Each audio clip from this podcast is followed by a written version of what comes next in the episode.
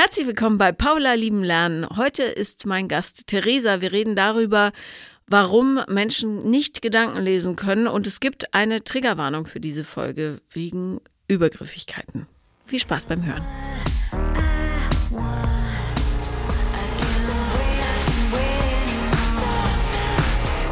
Herzlich willkommen, Theresa. Dankeschön, ich freue mich hier zu sein. Ich sehe, du hast ein Büchlein mitgebracht, voller bunter Buchstaben. Was steht denn da drin? Ja, ich habe mir in einem Moment der Wut einfach mal ein paar Sachen aufgeschrieben. Auf wen warst du wütend? Auf mich? Nein. nee, einfach als, also ich habe überlegt, ob ich mich vorbereite, ähm, habe es dann aber ja einfach spontan gemacht, als ich mhm. irgendwie wütend war und mir Musik angemacht habe und dann habe ich mir Sachen aufgeschrieben, die von denen ich dachte, dass sie vielleicht relevant wären oder mhm. die ich vielleicht gerne erzählen würde. Okay, warum warst du wütend? Mm, das mit der Wut, das habe ich noch nicht so lange. Das hatte ich erst so ein paar Mal, dass ich, ich weiß gar nicht genau auf wen oder worauf, aber vielleicht einfach, ach, das ist nicht so vorwurfsvoll, aber darauf, wie ich aufgewachsen bin. Mhm. Aber ich möchte eigentlich überhaupt nicht vorwurfsvoll sein, aber ja, aber jeder warum hat nicht? ja. Weil ich ähm, mir sicher bin, dass auf jeden Fall meine Mutter alles ähm, oder in bestem Gewissen gehandelt hat. Mhm. Trotzdem kann man wütend sein. Genau, das war ich dann auch. was hat das für Konsequenzen? Das, was deine Mutter, wie sie sich verhalten hat? Mm, mm, ja, einfach auf. Also ich habe halt einige Schattenkindsätze, mhm. die ich mit mir rumtrage und die ich jetzt seit ein paar Jahren, glaube ich, dabei bin aufzulösen. Nämlich zum Beispiel? Oh, viele. Okay, ähm, lies vor. Zum Beispiel, dass ich anstrengend bin, mhm.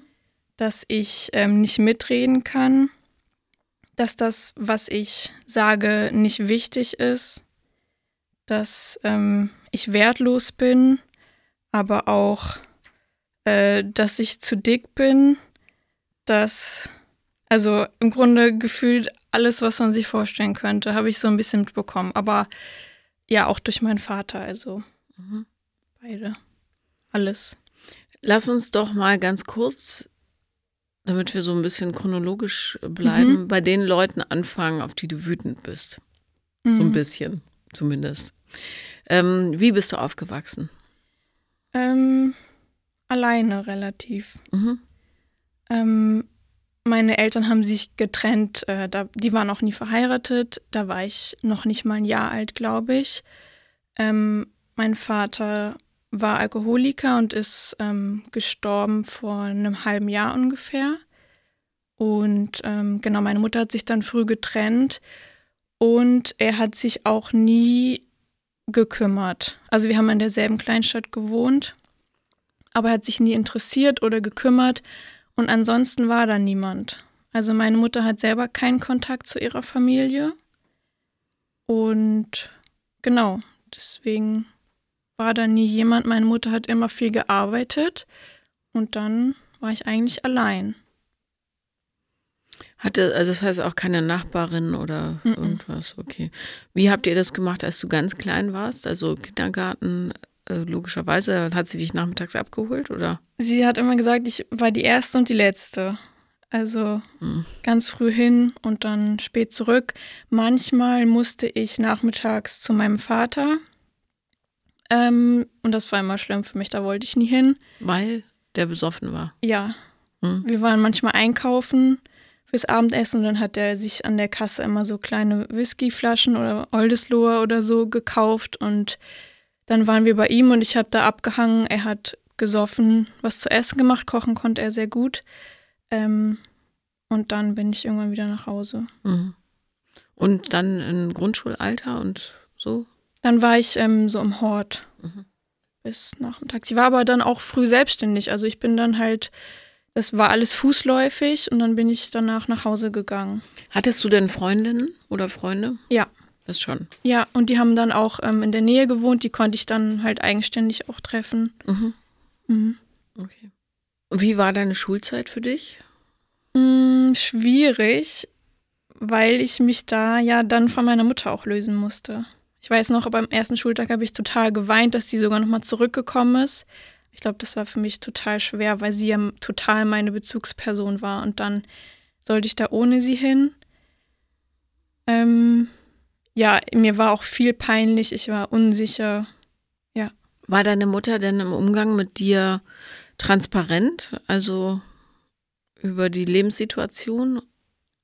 Ja, ähm, ich finde sogar ein bisschen zu transparent. Also ja, ich, ich habe das Gefühl, ich war gar nicht so das Kind, sondern irgendwie auch ein bisschen Freundin, vielleicht auch ein bisschen Lebenspartner und habe dann auch Sachen mitbekommen, ähm, so finanzielle Sachen zum Beispiel, wo ich als Kind dachte, oh, wir sind jetzt arm, ähm, die ich persönlich jetzt meinem Kind nicht sagen würde, weil das Sorgen sind, die, finde ich, Kinder nicht tragen sollten.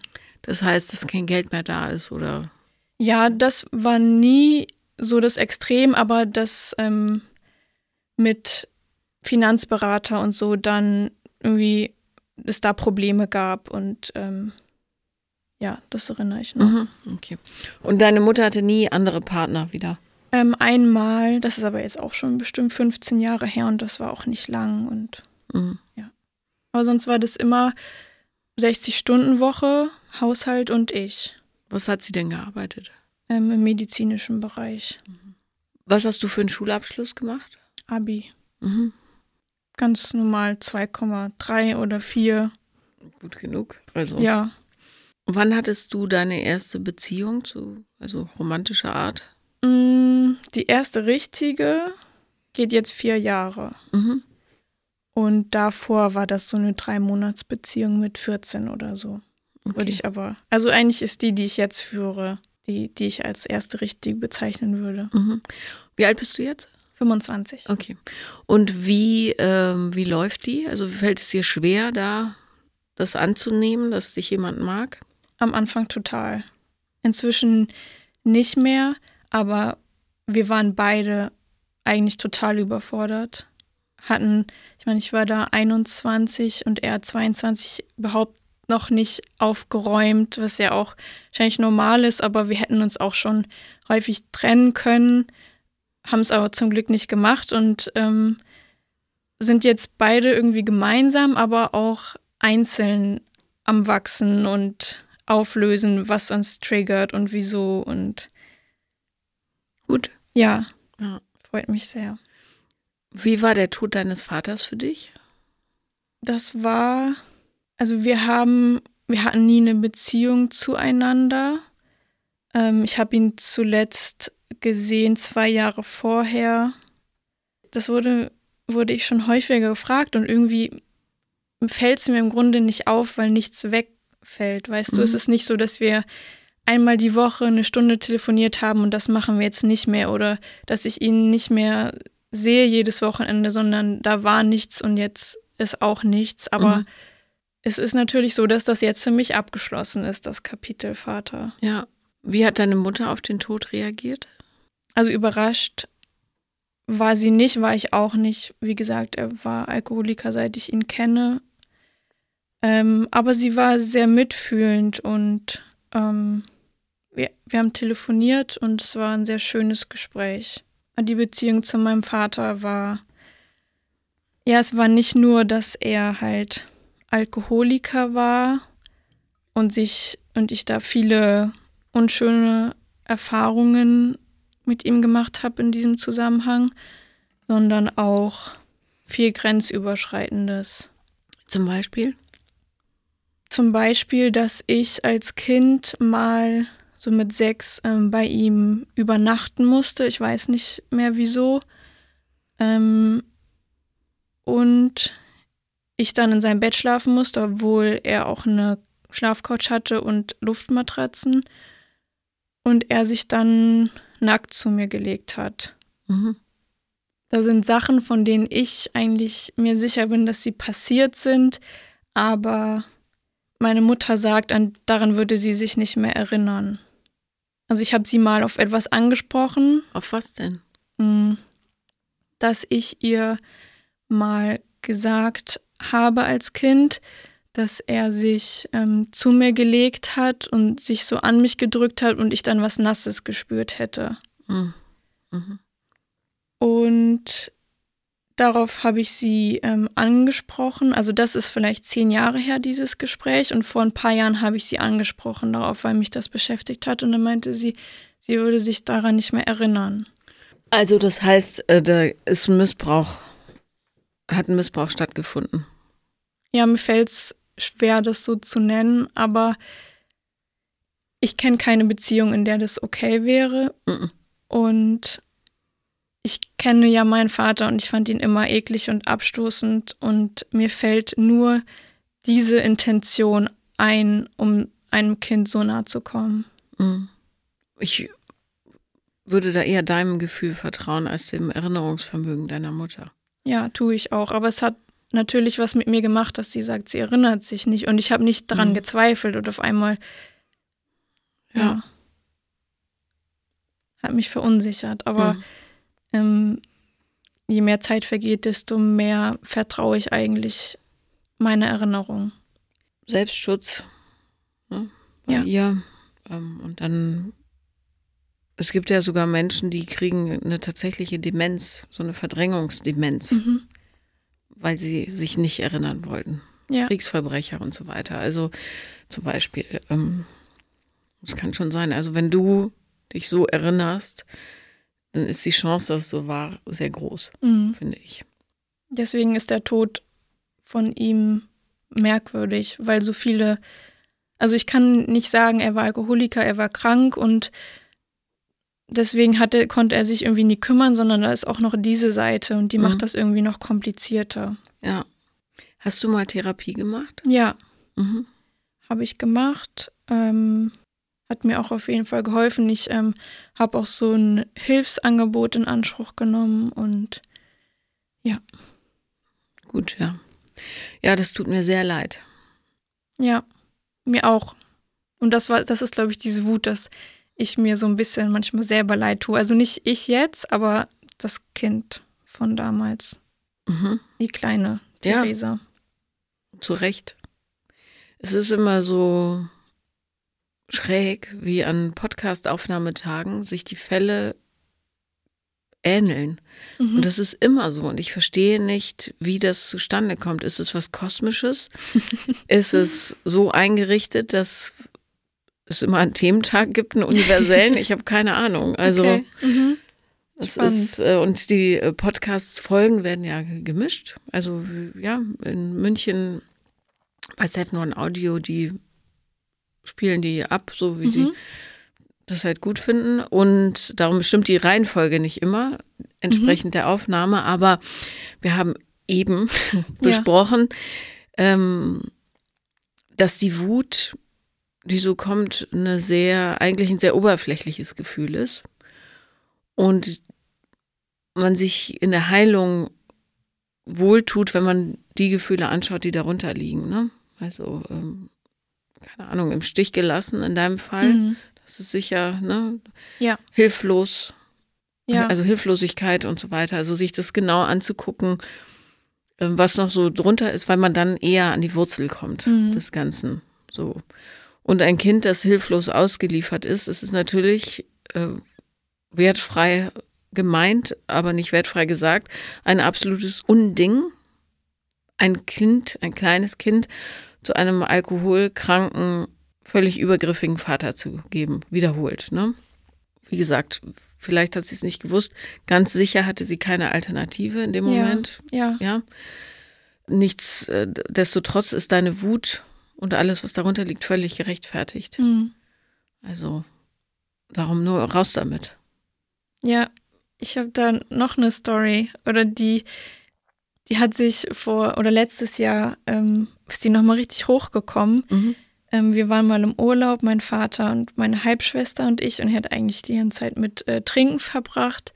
Das heißt, er hat noch ein Kind gezeugt. Er hat, äh, ich habe noch viele weitere Halbgeschwister, die aber alle von, die alle dieselbe Mutter haben. Mhm. Also das heißt, die lebten zusammen dann? Ja. Vor, nach dir? Nach, vor mir. Vor dir, achso, genau. okay. Mhm.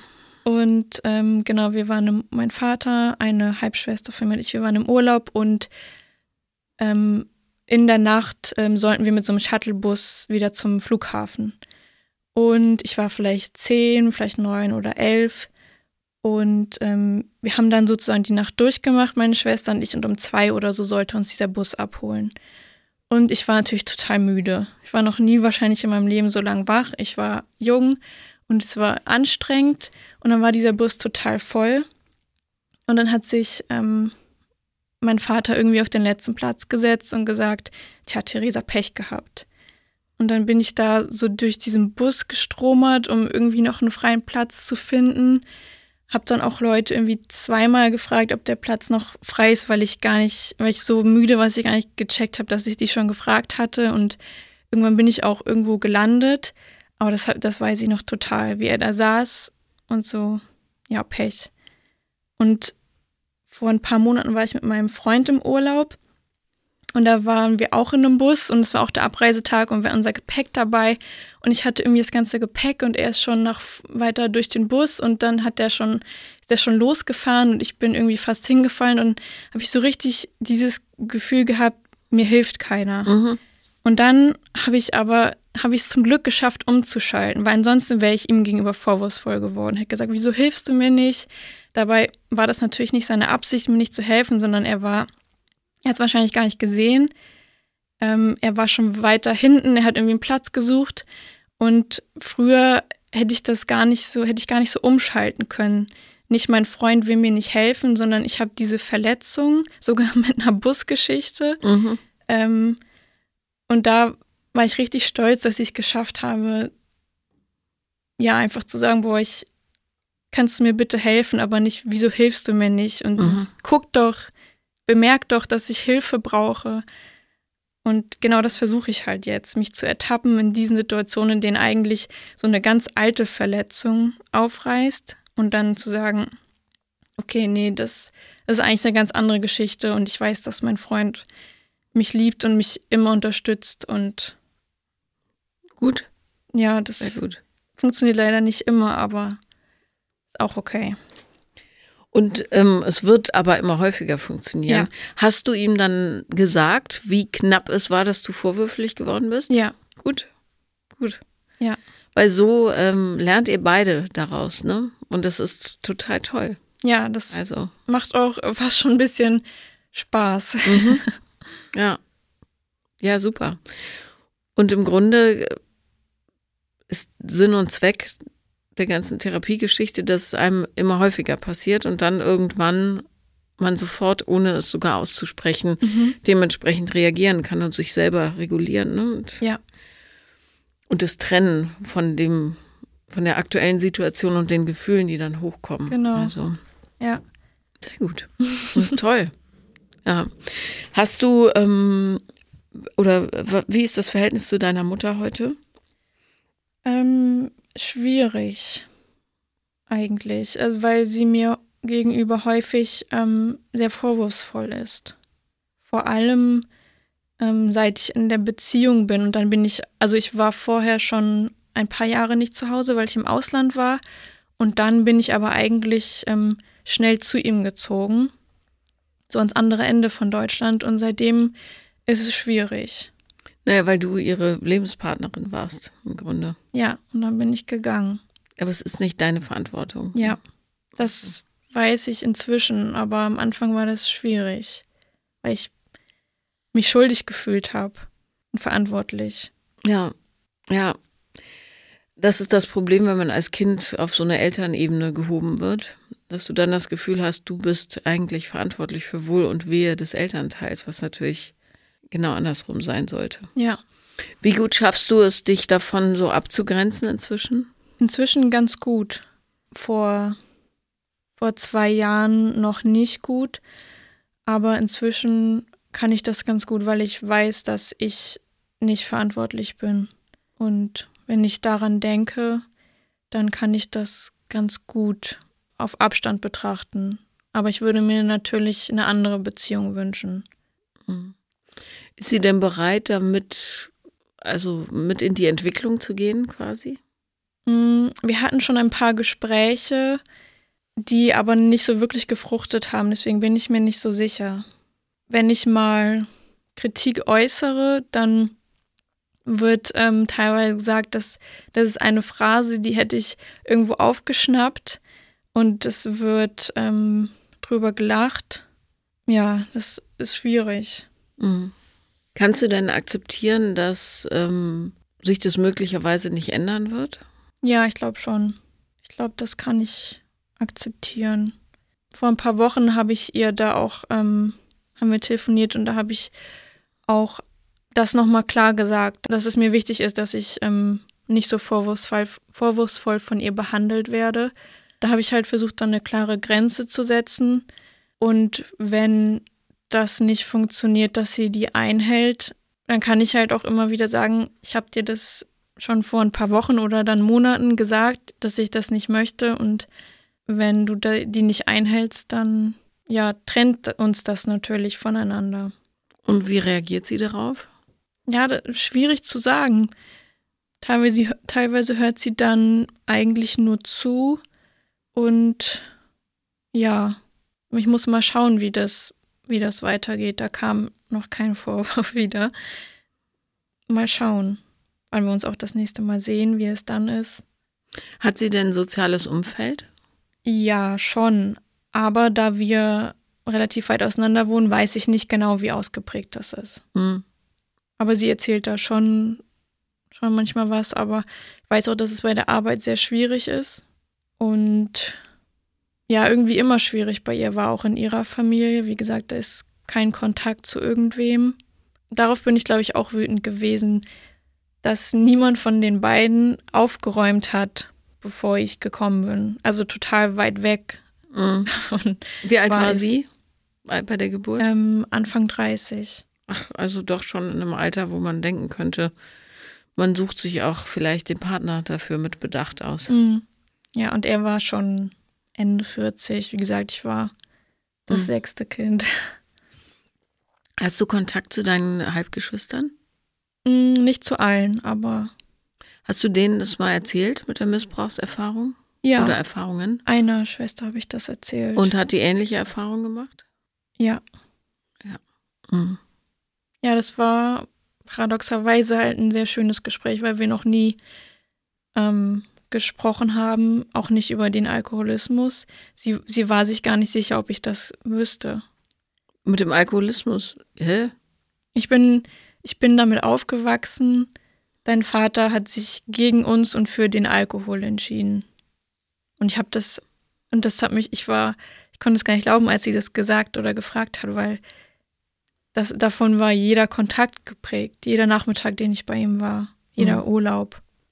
Verrückt war das irgendwie, dass sie das gar nicht, sie sich gar nicht sicher war, aber auch verrückt eigentlich, dass wir nie drüber gesprochen haben. Ja, aber es ist ja oft so. Der Elefant im Raum, der wird schön umgangen. Ja.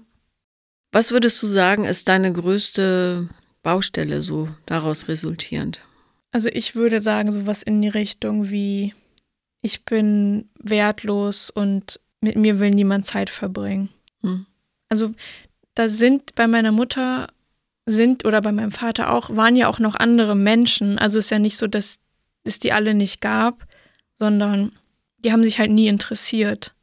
Ich glaube, das ist das, was mich so richtig geprägt hat, dass ja sich niemand interessiert hat, obwohl obwohl es natürlich die Möglichkeit gegeben hätte, dass sich jemand um mich kümmert. Und daraus resultiert jetzt für mich häufig das Gefühl, ausgeschlossen zu werden. Mhm. Das heißt auch auf Partys oder so?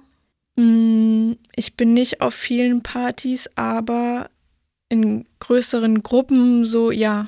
Also gar nicht, gar nicht absichtlich, aber dass ich mich häufig außen vor fühle, ja. Das heißt, wenn ähm, Gruppen sich verabreden oder drei, vier Leute, keine Ahnung, Tendierst du dann eher dazu, sofort zu denken, naja, wahrscheinlich wollen sie mich eh nicht dabei haben? Das ähm, inzwischen nicht mehr so, weil ich ja meine Freunde und Freundinnen jetzt einfach auswähle, wo ich weiß, dass ich mich so nicht fühle. Aber eher so, was ich dann auch sage, ist, ist nicht wichtig oder interessant. Das habe ich auch häufig noch, dass auch mit Menschen, die älter sind, weil mein Vater manchmal gesagt hat, ähm, jetzt reden die Erwachsenen, jetzt ähm, hast du hier nicht mitzureden. Das habe ich immer noch. Was für ein sehr sympathischer Mensch das gewesen sein muss. Ja. ja, ganz unsympathisch. Wissen die äh, deine Freunde um deine Kindheit? Ich habe erst vielleicht vor einem halben Jahr oder so angefangen, mit denen über irgendwas zu sprechen. Also niemand wusste je von dem Alkohol, von diesen Grenzüberschreitungen. Erst seit ein paar Monaten. Mhm. Und wie hat sich das angefühlt? Befreiend. Also ich war, meinem Freund habe ich zum ersten Mal von dem Alkoholproblem erzählt. Auch von einem halben Jahr erst? Nee, nee. Das, das war noch sehr am Anfang. Unsere Beziehung war sehr schwer für mich. Mhm. Ähm, und bei meinen Freunden und Freundinnen ja sehr befreiend. Und ich habe auch gemerkt, dass es unsere Beziehung natürlich stärkt, wenn sie spüren, dass ich mich öffnen kann und ihnen vertraue. Mhm. Also ja. ich habe nur davon profitiert. Das ist so ein wichtiger Satz, weil ganz viele Menschen glauben, wenn sie sich zeigen, dass ich kann es so schwer nachvollziehen, was sie glauben, was dann passiert. Irgendwas ganz, ganz Schlimmes, ja, mhm. dass die Leute sie verlassen, es eklig finden, albern. Aber das Gegenteil ist der Fall. Ja. Man fühlt sich näher, man bindet sich, man ja, hat eine authentische Beziehungserfahrung. Alles mhm. andere ist nur Oberfläche. Ja. Also, darum, liebe Leute, öffnet euch euren Freunden gegenüber. Es gibt nichts, wofür man sich schämen muss. Ja. Ich weiß gar nicht, doch, ich habe mich mit Sicherheit geschämt, aber ich weiß gar nicht, also für ihn als Person habe ich mich geschämt. Ich hatte immer Angst, dass meine Freunde oder Freundinnen ähm, ihn sehen oder uns und dann wissen, dass, dass er mein Vater ist, weil ich ihn halt immer so eklig fand und ungepflegt. Ähm, aber inzwischen weiß ich oder habe ich verstanden, dass ähm, dass das, was mir passiert ist oder dass sich niemand für mich interessiert hat, nicht an mir liegt mhm. als Person, sondern dass es auch viel mehr über diese Menschen sagt, sich für ein Kind nicht zu interessieren, als über das Kind. Ja, absolut. Aber ich habe ich hab mich immer dafür geschämt, dass niemand aus meiner Familie sich für mich interessiert ist ja eigentlich auch klar, wie kann das ein Kind nicht auf sich selbst beziehen, wenn es sieht, überall sind Großeltern und Geschwister und Tanten und bei mir war niemand. Hm. Ja, klar, absolut. Woran soll es sonst liegen? Ne? Ja. Ja. Das ist das, äh, das ist das Ärgerliche bei solchen Geschichten, dass die Kinder es so ausbaden müssen. Ja. Warum hat deine Mutter keinen Kontakt zu ihrer Familie? Ich weiß kaum etwas über diese Konstellation, Familie. Ich weiß nur, dass sie es ähm, immer schlimm fand, früh ausgezogen ist. Und ich erinnere mich noch, dass ich meine Oma, also ihre Mutter, ich erinnere mich an eine Erinnerung, als ich vielleicht drei oder vier war und ich glaube, da habe ich sie danach nie wieder gesehen.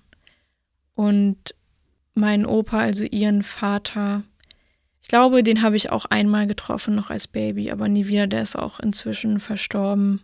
Und war der auch Alkoholiker? Das weiß ich nicht. Aber er war kriminell, das weiß ja. ich. Schön. Ähm, aber wie gut äh, von deiner Mutter, dass sie sich da rausgelöst hat. Natürlich äh, ärgerlich, dass du diesen Preis dafür zahlen musstest. Aber ähm, ja, wie du eingangs sagtest, hat es so gut gemacht, wie sie konnte. Nicht ja. besonders gut, aber gibt es denn Momente, wo du stolz auf dich bist? Inzwischen ja. Wie zum Beispiel in der Bussituation oder auch, dass ich mich äh, traue, hier zu sein oder mit Freunden und Freundinnen inzwischen darüber zu sprechen. Naja, und auch äh, sowas ganz, äh, ja, du hast es so dahingesagt, aber dass du Abitur geschafft hast in diesen Umständen, das ist auch toll. Mhm. Ja. Mhm. Also, weil diese Kinder, die, die Lehrer wissen ja meistens gar nicht, was abgeht. Ne? Mhm. Die wussten vielleicht, dass deine Mutter einigermaßen alleinerziehend ist, mhm. aber sonst, wie schlimm es ist und wie einsam du warst und so, das haben die ja nicht mitgekriegt. Nee, und ich glaube, das hätten die auch nicht gedacht. Mhm. Ich finde, wir sind alle viel zu selten stolz auf uns selbst. Für ja. das, was wir erreicht haben. Das wird irgendwie so verpönt und dann Es ist irgendwie arrogant und vielleicht, ja, ich finde es auch schade. Ja. Eigentlich müsste man aufstehen morgens und sagen, Mensch, du bist eine richtig geile Sau, weißt du das eigentlich? Mhm. Was du alles hingekriegt hast. Ja. Ja. Ist vielleicht auch so eine ein bisschen deutsche Eigenschaft, dass ja. man das immer so, solange nicht gemeckert wird, ist alles gut. Mhm. Habe ich auch gerade gedacht, das passt zu, zu, den Deutschen, ja. Ich finde das ganz toll, wie du das machst, weil du schon so weit bist in so jungen Jahren. Und häufig rate ich ja äh, Leuten, die so in Arbeit sind, jetzt nicht direkt sich in eine Beziehung zu stürzen. Mhm. Was aber natürlich geht, ist, wenn man jemanden hat, der auch einen Heilungsprozess hat und den mhm. quasi gemeinsam begleitet, so, ne? Was schwieriger ist, ist, wenn man an der Seite von jemandem, der da gar keinen ja. Pfund drin hat, äh, versucht sich selber, also sich daraus zu arbeiten, dann wird es meistens schwierig, weil man dann häufig auch nicht die richtigen Partner anlockt mhm. oder sich darauf einlässt. Und das finde ich das wichtigste Ziel einer Partnerschaft, zusammenzuwachsen. Also, ne, da auch Freude dran zu haben, sich zu entwickeln und das mit großen, staunenden Augen auch zu betrachten, was dann so ja. passiert im Leben. Ne? Ja. Wenn man, wenn man das macht. Ja. Also, das ist schon stark. Ja, freue ich mich auch sehr drüber. Wie gesagt, ähm, es gab auch schon Momente, da hätten wir uns auch trennen können. Aber wir sind zusammengeblieben und auch zu sehen, wie mein Freund sich weiterentwickelt, ist total schön. Ja. Und wenn man sich da updatet, ähm, ist es auch, entwickelt man sich da auch nicht auseinander zwangsläufig, mhm. ne? sondern dann versteht man, dass man jetzt mit der nächsten Version dieses Menschen zusammen ist. Ja. Es gibt ja nichts Tödlicheres, als wenn Leute feststellen, hm, die Person hat sich total verändert. Ja, zum Glück. Ja. Zum Glück. Ja. Also, wir verändern uns ja alle ständig. Mhm. Hast du irgendeinen Bereich in deinem Leben, wo sich diese Wut gegen dich wendet? Früher hatte ich hatte ich es manchmal, dass ich abends zum Beispiel so todtraurig geworden bin und dann heimlich auch geweint habe und ähm, so richtig in dieser Trauer versunken bin, so dass ähm, dass da nicht noch mehr Leute sind so in meiner Familie. Das ähm, habe ich deutlich seltener oder kommt darauf an, welchen Zeitraum wir betrachten, nicht mehr. Aber mein Freund hat auch manchmal gesagt, er ist total überrascht, dass ich nicht so eine Sucht irgendwie oder so entwickelt habe. Mhm. Also außer so diese Einbrüche der Trauer, glaube ich nicht. Super resilient. Halt. Wie hat sich denn Sexualität für dich angefühlt am Anfang? Damit hatte ich nicht so ein Problem. Aber manchmal, also ich hatte es schon auch ein, zwei Mal, dass ich auch irgendwie geweint habe danach. Aber da wüsste ich jetzt gar nicht, worauf genau das so zurückzuführen ist. Mhm. Also es gibt ja Menschen, die weinen häufig nach Sex, weil einfach viele Gefühle hochkommen, mhm. aber in, bei deiner Geschichte könnte es natürlich auch sein, dass es unangenehme Erinnerungen oder traumatische Erinnerungen hochspült. Ne? Mhm. Welches war es? Ja, ich hatte ich hatte schon manchmal so ein ungutes Gefühl, aber so ein Gefühl so im Bauch, dass ich nicht so richtig zuordnen konnte. Und dann habe ich irgendwann mal irgendeine Doku bei YouTube gesehen und da hatte das, ähm, ich weiß gar nicht mehr, worum es ging, aber eine Frau hatte dann so ein paar Wörter genannt, wo ich so dachte, das, beschreibt eigentlich total dieses Gefühl. Das war sowas wie, ja, unangenehm, ich weiß es nicht mehr genau, aber da habe ich irgendwie gedacht, vielleicht ist das gar nicht normal, dieses Gefühl, oder vielleicht ist das, vielleicht deutet das auch irgendwas hin. Also ich habe irgendwie das immer abgetan, ja, das habe ich halt dann manchmal, aber eigentlich war das so ein Unwohlsein in, so im Bauch. Könnt ihr darüber sprechen? Ja. Heute? Ja. Was hat dein Freund für eine für einen Background? Auch suchtkranke Eltern? Mm, -mm nee. nee. Nee, gar nicht. Also schon behütet, relativ aufgewachsen, würde ich sagen, aber da gibt es natürlich auch Probleme, die er jetzt am Bearbeiten ist. Mhm. Na klar, also ich glaube, irgendwas bekommt man immer mit. Mal mehr, mal weniger. Ja, ja, klar. Wie kann ich dir denn noch Rat geben? Am besten. Vielleicht ein bisschen, wie ich aus diesem mich ausgeschlossen fühle herauskommen kann. Mhm. Weil mir fällt es dann auch total schwer zu sagen, ich wäre auch gern dabei oder, oder sowas in die Art, in der Art. Mhm.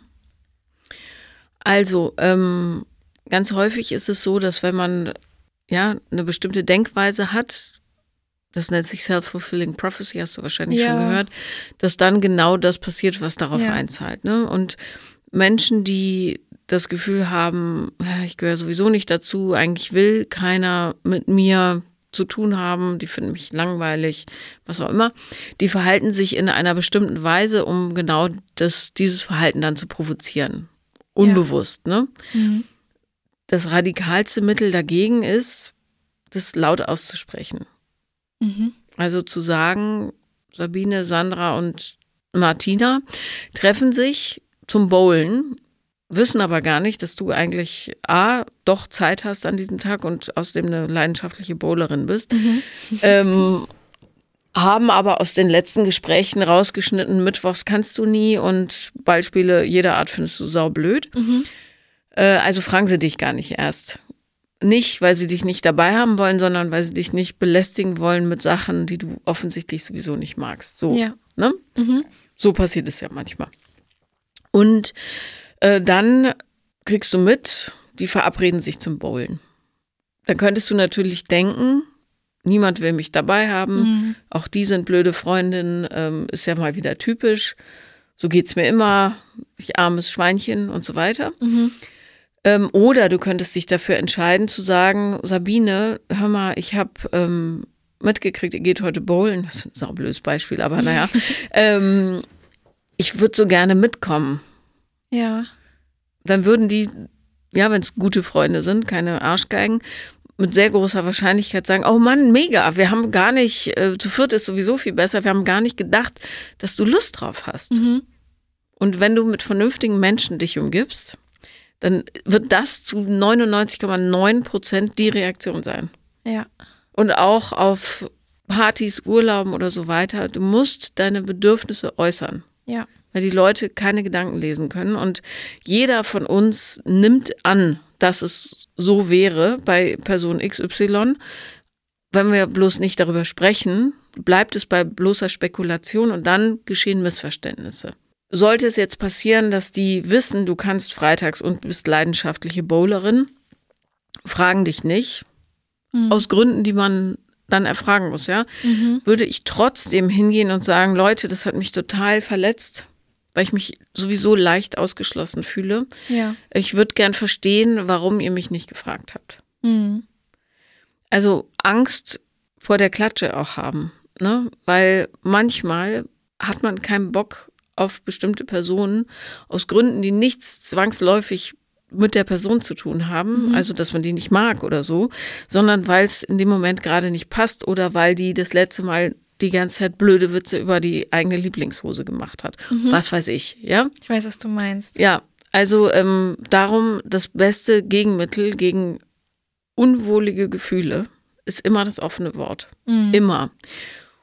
Und ganz viele denken, ja, oh Gott, es ist so peinlich, das auszusprechen, aber ist es nicht. Viel schlimmer ist, dann mit diesen Gefühlen rumzusitzen im ja. eigenen Saft und sich sonst was auszudenken, was gerade passiert ist, warum die das nicht wollen und nicht gemacht haben. Ja. Ja.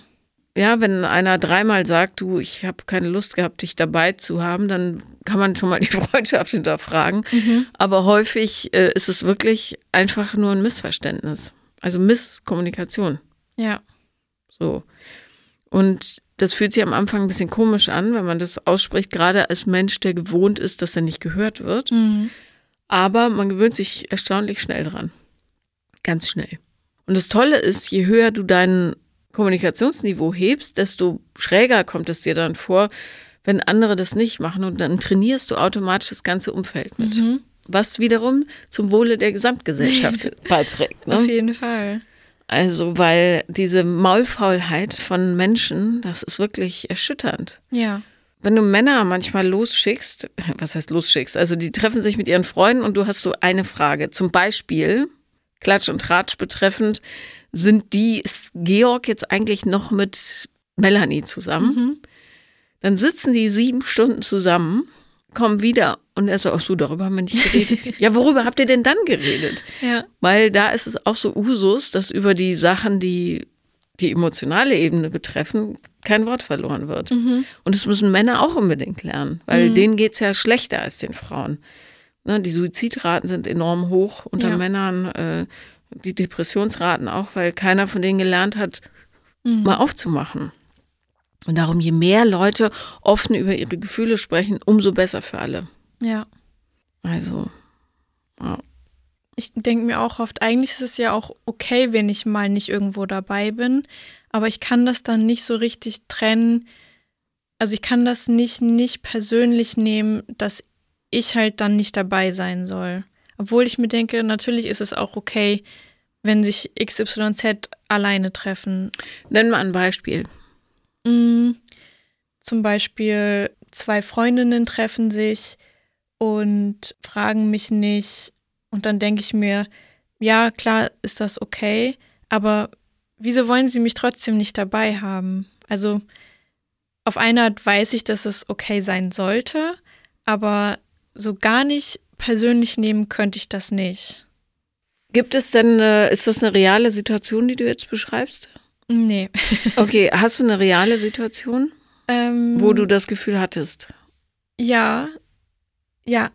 Die Familie von meinem Freund, ähm, die hat so ein Spiel. Und ähm, da geht es darum, geht es um so einen persönlichen Austausch, so persönliche Fragen. Mhm. Zum Beispiel, mit wem würdest du gern mehr Zeit verbringen oder irgendwas, wie auch immer. Und ähm, ich war an Weihnachten da letztes Jahr und bin aber ein, zwei Tage früher schon wieder gefahren. Und das ähm, haben die dann irgendwie, sobald ich weg war, gespielt. Also nicht so die Minute danach, aber irgendwie an dem Tür Abend. fällt ins Schloss. Schnell, holt das Spiel raus. Ja. Mhm. Und da denke ich mir, natürlich ist es okay, wenn die das ohne mich spielen. Oder aber warum ich, haben sie es nicht früher gespielt? Wieso haben sie, genau, wieso haben sie es nicht mit mir gespielt? Mhm. Ja, gutes Beispiel. Ja. Was, was wirklich von außen betrachtet, gibt es da null Zusammenhang. Ne? Also die Chance, dass sie böswillig gewartet haben, bis du weg bist, um dieses Spiel zu spielen, ist bei null. Nein, böswillig mit Sicherheit nicht. Ja. Aber vielleicht schon lieber nur die. Es könnte natürlich sein, hm, das glaube ich nicht. Es könnte aber natürlich sein, dass du äh, den Eindruck erweckt hast zu dem Zeitpunkt, dass du nicht so gerne über Persönliches sprichst. Mhm. So dass die gedacht haben, ah, das ist ihr vielleicht zu intim. Mhm. Könnte natürlich sein. Ja. Wäre etwas, was man natürlich sofort klären könnte, mhm. indem du beim nächsten Treffen sagst, wisst ihr noch Weihnachten, als ihr dieses Spiel gespielt habt, was ich so gerne auch mal mitspielen würde, ich war irgendwie so ein bisschen geknickt, dass wir das nicht zusammengespielt haben. Mhm. Wollen wir das diesmal zusammenspielen? Ja. Fertig. Ja. Du hast natürlich total recht. So, das ist, ähm, da, das würde mir sehr schwer fallen. Mhm, genau, aber gerade weil es dir schwer fällt, ist es super wichtig, das ja. zu üben. Ja, total. Ich kann dir ein Beispiel nennen. Ich war immer nur zu Besuch bei meinem Vater als Teenager, mhm. ja.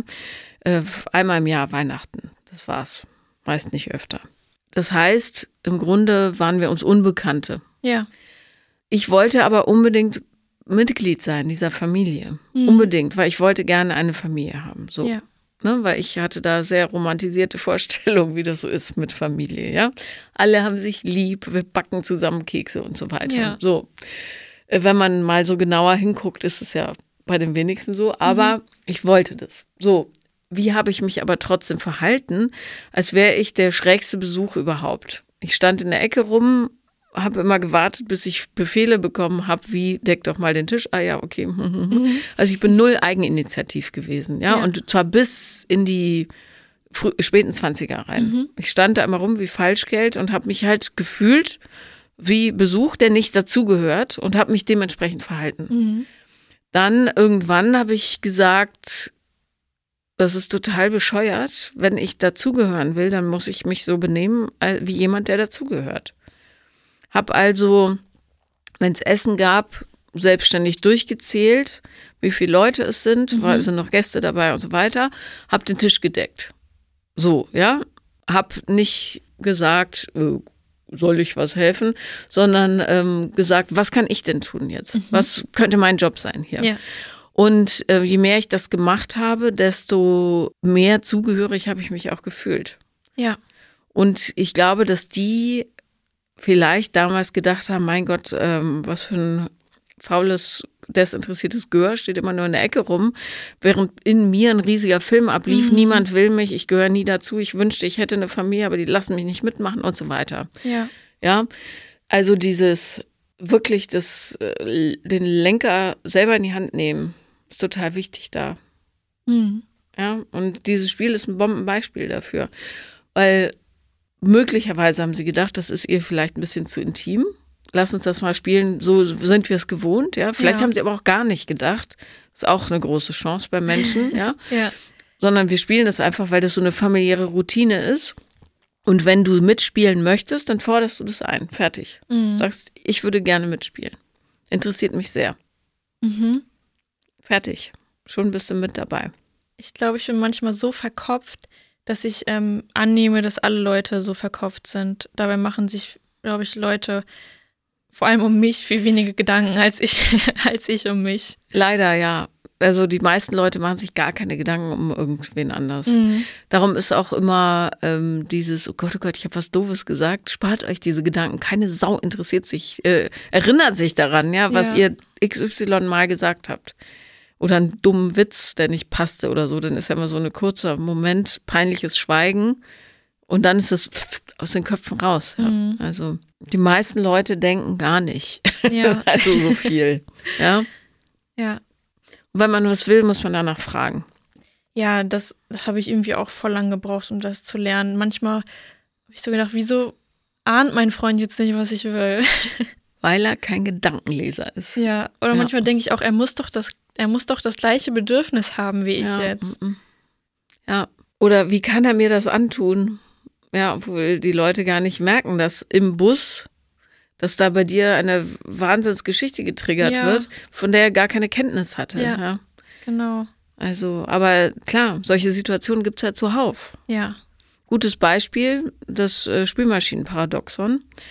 Es wird ja häufig äh, als es ist ein ziemlicher Streitpunkt in Beziehungen, ja, weil es immer, es treffen immer unterschiedliche Spülmaschinen-Einräumtechniken aufeinander. es gibt selten Beziehungen, wo beide den gleichen Job machen. Ich ja. zum Beispiel achte darauf, dass das Geschirr gruppiert einsortiert wird. Mhm. Messer, Messer, Messer, Gabel, Gabel, Gabel. Ja, dann kann ich mhm. einfach mit so einem Grabsch ja. raus.